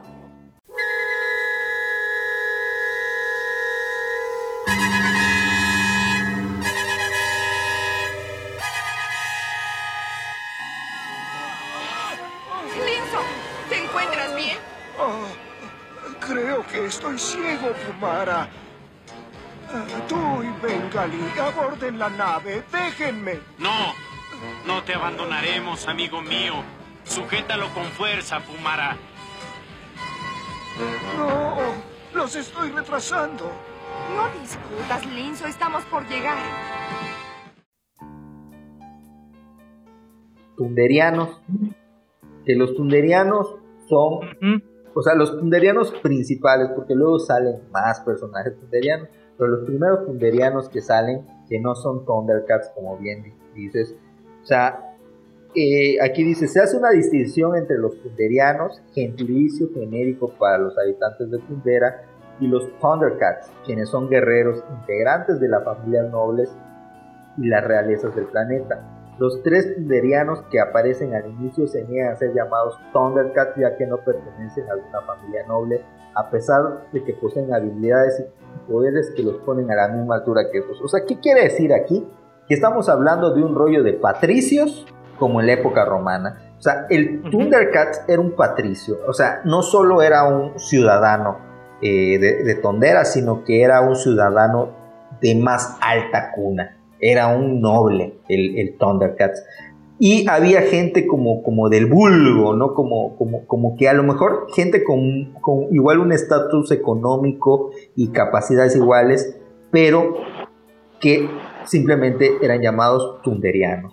Y es interesante, ¿no? Porque desde esa perspectiva estamos hablando que también posiblemente hubieran unas guerras intestinas de el planeta de, de- de Tundera, ¿no? Y que de alguna manera posiblemente había una facción de tunderianos que no veían con buenos ojos a los Thundercats por ser parte de la oligarquía, por ser parte de eh, la gente que mantiene el poder. Y estos tunderianos son, me lo- no sé si me lo puedes decir, eh, mi querido Marco, quiénes son los tres tunderianos. Resumido los tres para que no nos explayemos en Ah, rápido. La primera, Pumara. Obviamente su nombre lo dice, tiene forma de puma. La segunda chica, en la, segunda mujer o fémina este, de, que aparece de la raza de los tunderianos, eh, pues es este realmente no, no nos dice qué poderes pueda tener, sino que tiene más una como que es muy despierta, ¿no? También es muy fuerte, es hábil para la pelea. Está este Linzo, que al parece que al al, al estallar el planeta este, él queda ciego por algún porque le explotó explotó algún volcán o algo y perdió la vista en ese momento y al llegar acá al tercer este, planeta eh, Pantro le hace un este, tablero braille donde él es capaz de este, de poder este, leer y, prese- y, y ver todo lo que pasa este, en el tercer planeta. De hecho, él también tiene como un sexto sentido como el de Chitara, que puede predecir ciertas cosas, ¿no? Eh, además de que al ser ciego tiene más despiertos algunos otros este, otros sentidos, ¿no? Como el oído, eh, sobre todo el oído, ¿no? Y este que lo ayuda a, poder este a poder llevar a, a los Thundercats dirigidos en algunas aventuras. Y acá él ya se convierte, ahora sí, en el Thundercat más viejo de los que están en el tercer planeta. Y finalmente está Bengalí, que bueno, pues es un, se puede decir que un tigre blanco, ¿no? Bengalí. Este, no recuerdo muy bien los poderes que tiene Bengalí, pero es muy parecido a lo tigro, al menos físicamente, pero más, a- pero albino. Y él que me parece que tiene un, un martillo, si no, si no mal recuerdo. Los poderes de Bengalí son muy parecidos un poco en la habilidad técnica como, como los de Pantro. Él, él es un herrero experto y de hecho es, es como que un gran forjador. Hay cap- un capítulo en donde rompen la espada del augurio y él logra eh, unirla de nuevo. Él tiene, él conoce esas artes no solo técnicas sino mágicas para poder reparar estos elementos eh, que obviamente no, no solo son técnicos, como es por ejemplo el, el báculo de, de- de Chitara, el palo de Chitara, eh, la espada del augurio, eh, el, látigo de Tigro y este, los chacos de- de Pantro. Que yo creo que los chacos de Pantro no son unas cuestiones técnicas, sino son armas mágicas. O sea, no creo que los haya hecho él, porque son armas que les da llaga. Entonces son como armas míticas, armas heroicas. Eh, y ese poder lo tiene Bengali, de poder darle. Es como si fuera eh, Mu, Mu de Aries. ¿Se acuerdan? Que era como que el que reparaba las armaduras de los caballeros del zodiaco. Bueno, pues ese era Bengali, el que reparaba, tenía la capacidad de reparar estas herramientas, estas eh, herramientas mágicas. Y bueno, Ahorita que dices herramientas mágicas, hay un. En, en las historietas hacen un crossover con Superman, donde se enfrentan los Thundercats con Superman. Ajá. Y a Superman le afectan las, las armas porque son armas mágicas. y, armas mágicas. y a Superman le afecta la magia. Oye, qué chingón. ¿Y, sí, ¿y quién gana?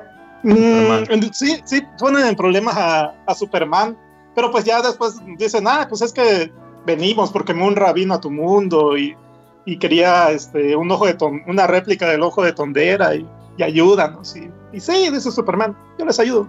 Oye, Y así, qué, qué- qué bueno que dices esto, porque aquí viene una teoría de la conspiración. Y una de las grandes teorías de la conspiración, que luego en un cómic como que la ratifican, pero como ustedes saben, en los cómics no hay nada eh, seguro ni claro, es que de hecho el tercer planeta en realidad es la Tierra en el futuro. O sea, realmente el tercer planeta es, el, este, es nuestro planeta, pero en un futuro en el que ya no hay humanos, en el que eh, los Berbils, que son robots, es una raza de robots, una inteligencia arti- artificial que logra sobrevivir. Y hay otras especies que seguramente eh, evolucionaron, ¿no? Entonces estamos hablando de que es el, el planeta Tierra a lo mejor dentro de un millón de años, no dentro de 100 años, sino de un millón o 200 millones de años, no lo sabemos, que es el planeta Tierra. Y también otra teoría dice que Munra, de hecho, está en el tercer planeta porque él ha logrado sobrevivir a través de su magia, de sus magias oscuras, en, el, en la planeta Tierra desde la época de los egipcios. O sea, Munra es un sacerdote egipcio que vendió, vendió su alma a los antiguos espíritus del mal y que de hecho la extinción de la raza humana se debe a Munra, al despertar de Munra en la Tierra, eh, porque estaba como dormido, como contenido en su sarcófago, y es la época en donde todo el, ser humano aparece. Bueno, desde, desde el antiguo Egipto, duermen a Munra y sigue evolucionando el ser humano hasta nuestros días. En, en un momento de la historia, Munra eh, sale del sarcófago, como en la película de la momia. ¿Se acuerdan, no? La de Brendan Fraser. Pues Munra sale del sarcófago, conquista a- a- al planeta y no solo eso, destruye la raza humana porque él no, él- su único placer es la destrucción y el poder.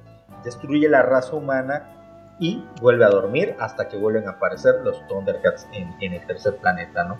Sí, Los pues este, de, de hecho en un, en un capítulo, este, se con- este Munra, este, consigue la espada de Excalibur, o sea que ya, ya estamos hablando de que eso era parte del pasado. Este, y también, pues se dice que, que la, la pirámide donde vivía Munra era la pirámide de, de Giza. Puede ser, ¿no? Puede ser porque, Sí, sí. porque como tú dices, ay, qué raro, era una pirámide. ¿Será que tendrá que ver con los egipcios? Yo creo que sí. Yo creo que sí. Oigan, no me gustaría entrar a hablar de los villanos y que no nos dé tiempo de terminarlo. ¿Qué les parece si nos comprometemos a hacer un segundo programa y hablamos de los villanos de, de- de- de la serie y de los otros personajes? Nos queda hablar de Munra, nos queda hablar de los mutantes, de los Lunatax Este, yo creo que sí da, ¿no? Para otro programa. No, y es que villanos hay un chingo, güey. No, y aparte faltan todavía todos los amigos de los Thundercats, todos los que fueron, este, los que salieron en algún capítulo, como, no sé, se me ocurren, los Verbi, los Amazonas, Hachiman, el este güey del circo, y por ahí hay algunos otros que no me vienen a la mente ahorita, pero todavía, ah, es que personaje... Mandora. Yo no vi la... Yo me acuerdo de la primera temporada, pero cuando salió la segunda temporada, no sé si yo ya estaba más adulto, este, y dije, esto, esto ya no es de los Thundercats, esto ya, ¿esos quiénes son? ya no me gustaban cuando salieron los demás. Amiguito, diviértete en grande con los Thundercats, que ahora son las figuritas de chocolate ricolino. ¡Tigro! ¡Thundercats! ¡Pantro! ¡Chitara! ¡Munra! Y todos los personajes del tercer planeta en las deliciosas figuritas de chocolate ricolino. Eh, ¿Qué les parece para terminar el, este esta primer eh, episodio de los Thundercats? Hablemos de los juguetes. Sí, yo tenía una garra y una espada de plástico. Ya. Miren, ¿quién sigue? Les voy a dar, garra y esa espada todos los tuvimos. les voy a dar una, Todos los tuvimos. les voy a dar una pequeña introducción. Los juguetes. Fíjense que los juguetes originales de los Thundercats fueron hechos en Estados Unidos por la empresa LJN y venía realizando algu- algunas otras licencias y fue distribuido en México por la marca MacPlay. Entonces realmente los juguetes que jugamos en México fueron hechos en Estados Unidos o en Londres y simplemente MacPlay les ponía su logotipo en una calcomanía, no fueron hechos en México, aunque dicen que hay ediciones que son eh, hechas en México con algunas variaciones. Ahora, me gustaría contarles un poco de la historia que yo viví con los juguetes de los Thundercats antes de entrar a la garra felina y a, y a- y a todo eso de, que se compraban en los mercaditos. Ajá. Fíjense que yo Los años maravillosos. en el año en 87 aproximadamente, en la época en el que los Thundercats estaban durísimo aquí en México, yo nunca tuve un, un juguete de los Thundercats, pero como muchos, como muchos, y a estas historias se las cuento a muchos de mis amigos y todos me dicen, ay, sí, yo igual viví lo mismo. Yo tuve un primo que le compraban todos los juguetes que salían. Yo creo que todos tuvimos un primo así, ¿no? Primo suertudo. Fran era el primo. Plan era el primo. No, fíjense que todo No. mi primo, le mando un saludo a mi primo Eduardo. No, no, no se llama Eduardo. Qué tierra. Cabrón. Alex. Mi primo Alex Domínguez, le mando un saludo a Eduardo, su hermano. Alex Domínguez. A mí me encantó ir a su casa, ¿no? Porque pues él tenía todos los que- salían, que salían los Dino Riders, le compraron sus Dino Riders. Que salían los Thundercats, le compraron sus Thundercats. Que salían los las eh, halcones galácticos, teníamos Tron y teníamos los halcones galácticos. Entonces yo no, yo por, no sé si por pobreza o por podés, pero mis papás nunca me compraron nada de los Thundercats. Pero cuando iba con, con, con mi primo, ahí pude ver mucho de los juguetes estos. Yo me acuerdo mucho de Leono, me acuerdo mucho de la espada del augurio, perdón, me acuerdo mucho, ¿saben qué? Del, del castillito de, de Munra, que te- era como un esqueletito en donde eh, estaba el sarcófago y se, y se giraba, ¿no? Y Creo que giraba y en una de esas sacabas al Munra ya convertido en, en- grande. Entonces me acuerdo mucho de Leono, me acuerdo mucho de esos juguetes que estaban padres y me acuerdo que también tuvo el cubil felino, que era una cosota así Ajá. enorme y muy padre. Entonces fíjense que yo... Los dos cubiles. Los dos cubiles, ¿no? Muy padres. Pero yo me acuerdo que estaban súper chidísimos esos juguetes. Decía yo, no mames, pinches juguetes perrotes. Ayer o antier los estuve googleando. No, güey, qué decepción. Qué decepción. O sea, no es que Fíjate que estuvieran... te ganaste, güey. Yo precisamente iba a decir Dilo, dilo. que los juguetes estaban bien pinches feos, cabrón. Pero Y yo, yo no te lo digo, Ajá, pero no lo yo recuerdo lo así. recuerdo así de niño, o sea, yo no, yo no tuve esa de que los veía bonitos, porque, por ejemplo, mira, hace un momento estábamos hablando de He-Man y de los Thundercats, que la, la animación de Thundercats, la historia de Thundercats, casi todo se lo mataba a He-Man, pero en juguetes, ahí sí era otro pedo, los, este, los amos del universo, era otro pinche mundo de los Totalmente de juguetes. acuerdo. He-Man Los- juguetes puta, siguen estando chingones. Yo sigo viendo los juguetes Sí. de He-Man y los veo chingones. Sí, los este los de Thundercats eran como los estos juguetes que venden, no sé, de, de los Avengers o de Star, este, ¿cómo se llama? Star Wars. De los esos grandotes de, ¿qué son? ¿6 pulgadas? Ajá. Creo que sí, ¿no? De los grandotes por acá, así de veintitantos centímetros. Así eran los juguetes de los Thundercats, así grandotes, con el plástico duro.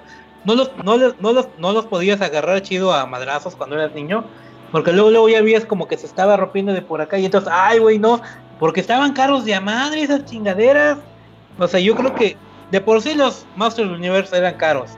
Pues uno de los Thundercats, yo creo que con un juguete, con un león o con un pantro, que son los que yo tuve, te comprabas unos 4 o 5 este, cinco Masters Universe. Estaban, digamos que podías decir que los tenías, pero ya así como para jugarlos rudo, sí eran de No bastante cuidadito. No aguantaban. Y bueno, no sé, al menos, pero hasta estaban como que pintados feitos, porque a mí el pantro que yo tenía estaba como, como que visco el hijo de la chingada, tenía los ojos virolos.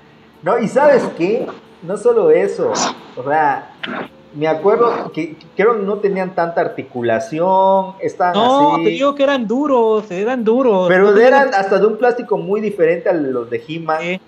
Sí. Porque lo chingón de los de He-Man era la escultura. Realmente eh, está súper. Los He-Man están súper desproporcionados. O sea, tienen las patitas chicas y el cuerpote y todo eso. Pero están chingones. O sea, eso está muy chido. Están hechos así a propósito. Que se dan. Tienen cuerpos de fisiculturista. Los de los, de los Thundercats no estaban medio. Eran como, como que quisieron hacer los de He-Man, pero mal hechos. Pero esto tiene una razón. Y la razón es esta que He-Man originalmente es una franquicia de juguetes que se convirtió en una caricatura y en una película. Los Thundercats en realidad es una caricatura y luego sacaron los juguetes. O sea, por eso es que es mejor la caricatura de los Thundercats, tanto en historia, en personajes, en todo el en toda la fantasía y el universo de los Thundercats es superior a He-Man, pero en los juguetes no, porque obviamente el fuerte de He-Man, de los amos del universo, es los juguetes. Entonces no se hicieron, o sea, no se hizo la caricatura de Thundercats para vender los juguetes que ya, ya existían. Se, se hizo la, la caricatura porque querían hacer una caricatura chingona y luego obviamente sacaron los juguetes. Ahora, hay que ser sinceros y recordemos que valían madre. Lo que todo niño tuvo fue su garra felina y su espada de laburio de plástico de color rosado, verde, naranja, morado. De todos los colores. Con rebaba, cabrón. De esos que comprabas en el tianguis, o los comprabas en la feria de que los Con tu resorte en la acá en la en la mano para que te la pusieras y no te cayera. Luego te quedaba muy apretada esa chingadera. O luego le sacabas el ojo a tu primo por andar jugando. Esta otra cosa que estaba chingón, te ponías la garra de plástico porque había dos versiones. Había una que literal era como un guante, te cubría todo, todo el, brazo. Y había una que simplemente te cubría la parte de arriba y abajo estaba hueco, se veían los dedos. Eran dos versiones, bueno, pero la chida era la que te cubría todo.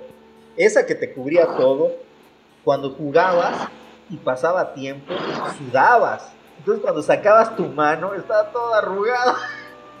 Como si hubieras estado en una cubeta de agua, en un balde de agua, tus deditos todos arrugados de tu sudor. Apestosa. Pero tú eras Sí, feliz. Tú eras feliz con Los garra. que rifaban eran los que vendían en el mercado de los Thundercats. Esos sí estaban chidos. Sobre todo para los que querías para jugarlos, esos estaban chidos porque los jugabas, les partías la madre, les aventabas, les ponías cohetes, lo que tú quisieras y aguantaban vara. Existió la garra felina original, la espada de laburo original. Yo, ni mi primo tuvo eso. Eso yo nunca lo vi. Yo no la vi. Yo no la vi. No, yo tampoco. Yo, yo lo único que tuve fue la garra de plástico y la espada de plástico y la andaba por todos lados. Me iba a, espantar a los chivos de mi abuelito con esos, este. Pero, pero lo demás nunca vi muñecos ni, de los Thundercats, ni de He-Man, ni en Pirata los veía.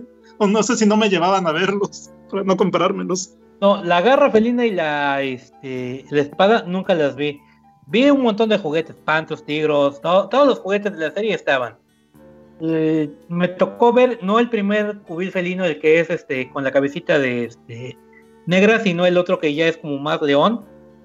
El segundo cubil, el que ya Ah. es en, en Nueva Tondera. Ese me tocó verlo, no, no pude ver el, el primero. Yo sí lo vi. Y así muchos chido. juguetitos. Eh, este, pero no te digo, yo nunca, no me tocó ver esos. Este, yo creo que nada más acá los hicieron como, como mercancía nacional, la garra y la espada, que todavía las encuentras en los mercados, ¿eh? Ya con otro nombre, no sé, de samurái algo o de cualquier otra cosa.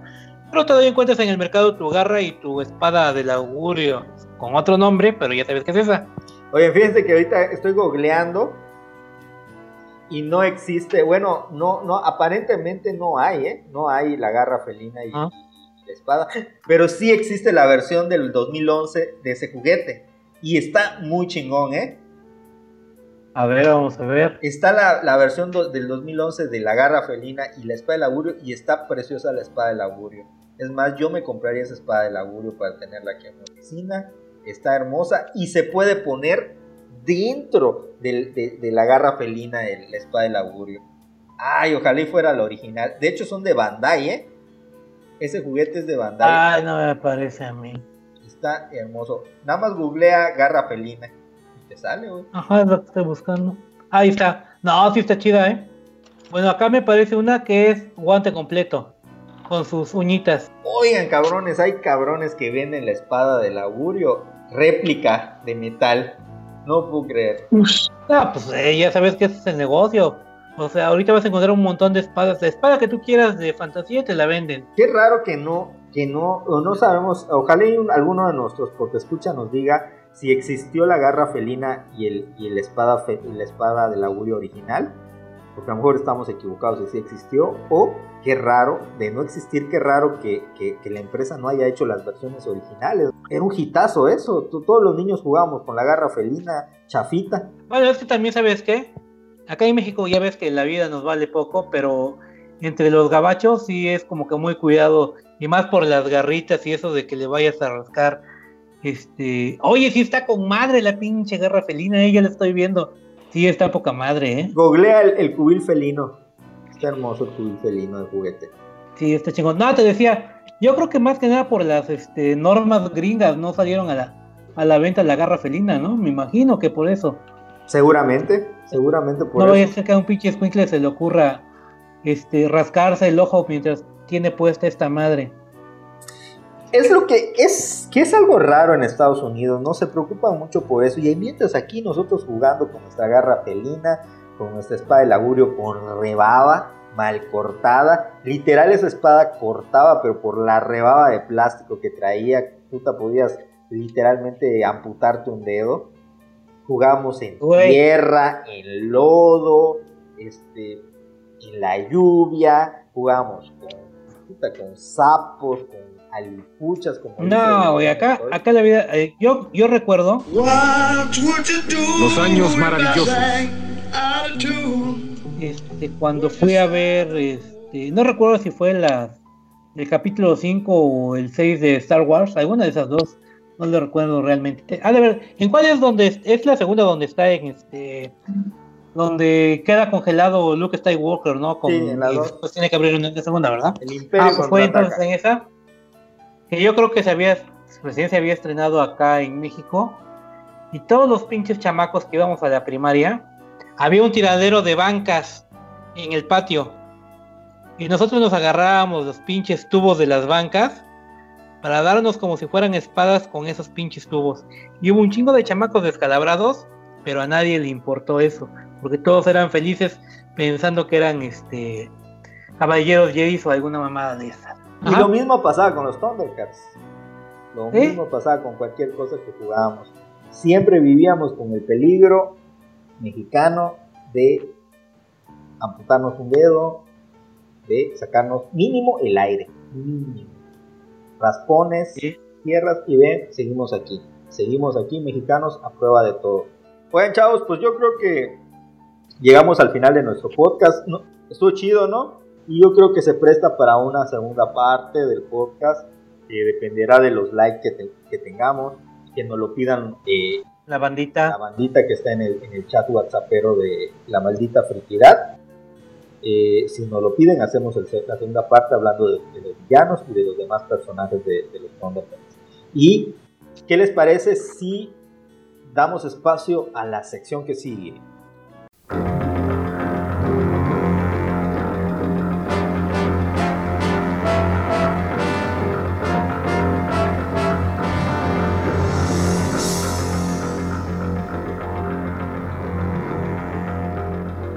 Los saludos malditos y vamos a dejarle ese, esa sección a nuestro querido Frank. Sí, sí, claro. Tenemos saludo para Mario Alberto Rojas. Este, saludos de Mario Alberto Rojas, de Israel Cruz. Saludos a, toda la banda del grupo de mandilones del Cebetis 76. Eh, saludos a Mili Mancera. Este, bueno, mandamos saludos también a Daniel Elroy, que, checa nuestras publicaciones de Facebook. Este, también a. Mm, a ver, ¿a quién más? ¿Dónde se fue? Saludos. Bueno, Carlos PC, este, manda saludos a la temible friquidad y su bonito podcast. Como complemento al tema anterior, hay varios personajes que han aparecido en internet afirmando ser viajeros en el tiempo algunos de ellos han hecho predicciones, algunas fallidas y otras aún no ha llegado su momento. Un sonoro miau para todos. Eh, Héctor Barot le contesta que, este, que, por ejemplo, está John, Titor o John Titor.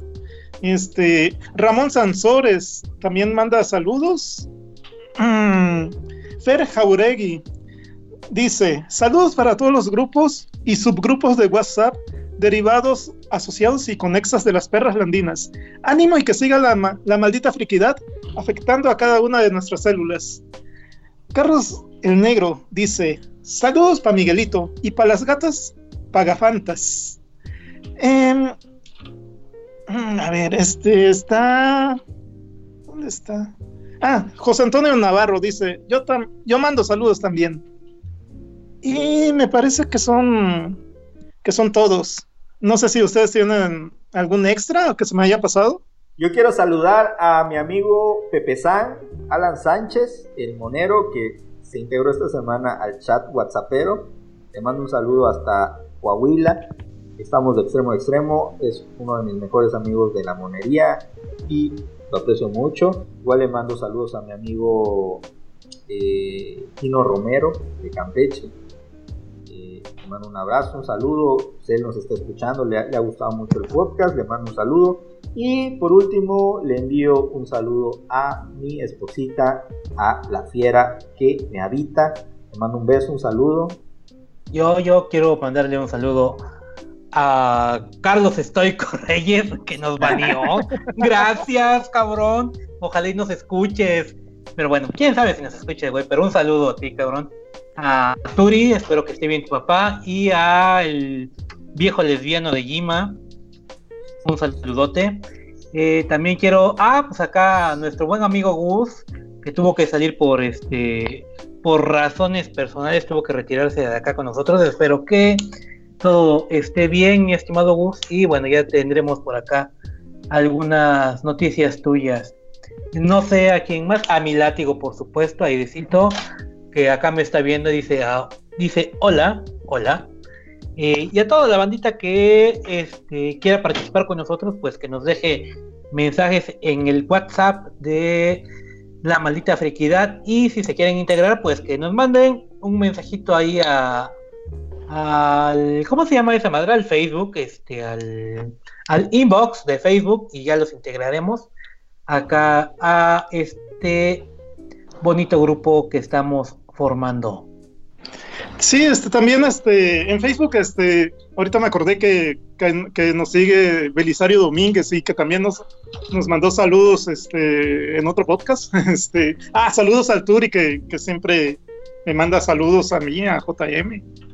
Bueno, y nada más, este, estén pendientes del próximo programa. El programa, la segunda parte de los Thundercats, yo creo que no va a ser para el siguiente programa porque a menos que la banda puta este, eh, reviente las redes y los likes y se vuelva una revolución como los Beatles en los 50 este podcast y este y específicamente este tema a menos que pase eso eh, haríamos el siguiente de los, la segunda parte de los Thundercats hablando de los villanos.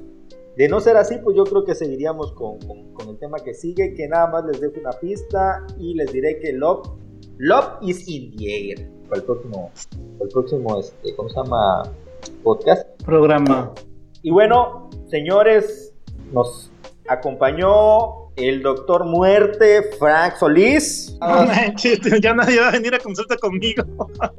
Quién sabe, los adoradores de la Santa Muerte, a lo mejor. este... Además, eres de los personajes más chingones de Marvel, güey. No mames. Sí, güey.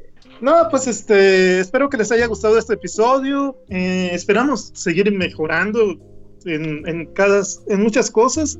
Y pues este, para nosotros es muy entretenido, es, espero que también para ustedes. Y hasta luego, los esperamos en el, en el próximo episodio. Nos acompaña también el mecánico de la filosofía, el maestro socrático, a Marcos Vargas Tufini. Pues igualmente un gusto estar acá con, con ustedes tres, ya como comentabas tuvo que ir contigo JM, contigo Fran, y siempre acá una bonita plática. Esperemos que les agrade todo lo que, lo que dijimos. Y ya saben, si quieren continuemos con el tema, que yo creo que lo vamos a hacer, aunque no nos lo pidan, pues si, nos lo piden igual nos lo rifamos luego, luego. Y si no, pues lo dejaremos en el cajón de los programas por venir para acabar este, esto, porque todavía queda bastante que decir de los Thundercats. Y bueno, sin más, pues me despido. Un servidor, Marco Antonio Vargas Tofiño del Borrego. Y también es, nos acompañó el poeta del café, el señor Gustavo Figueroa, que tuvo que irse, pero que Figueroa. regresará.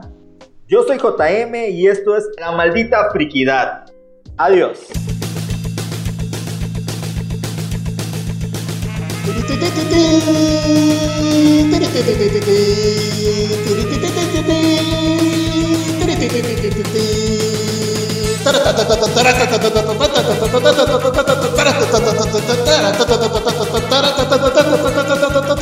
No sé cómo te atreves a vestirte de esta forma y salir. Así, en mis tiempos todo era elegante sin greñudos y sin rock. La maldita. Podcast.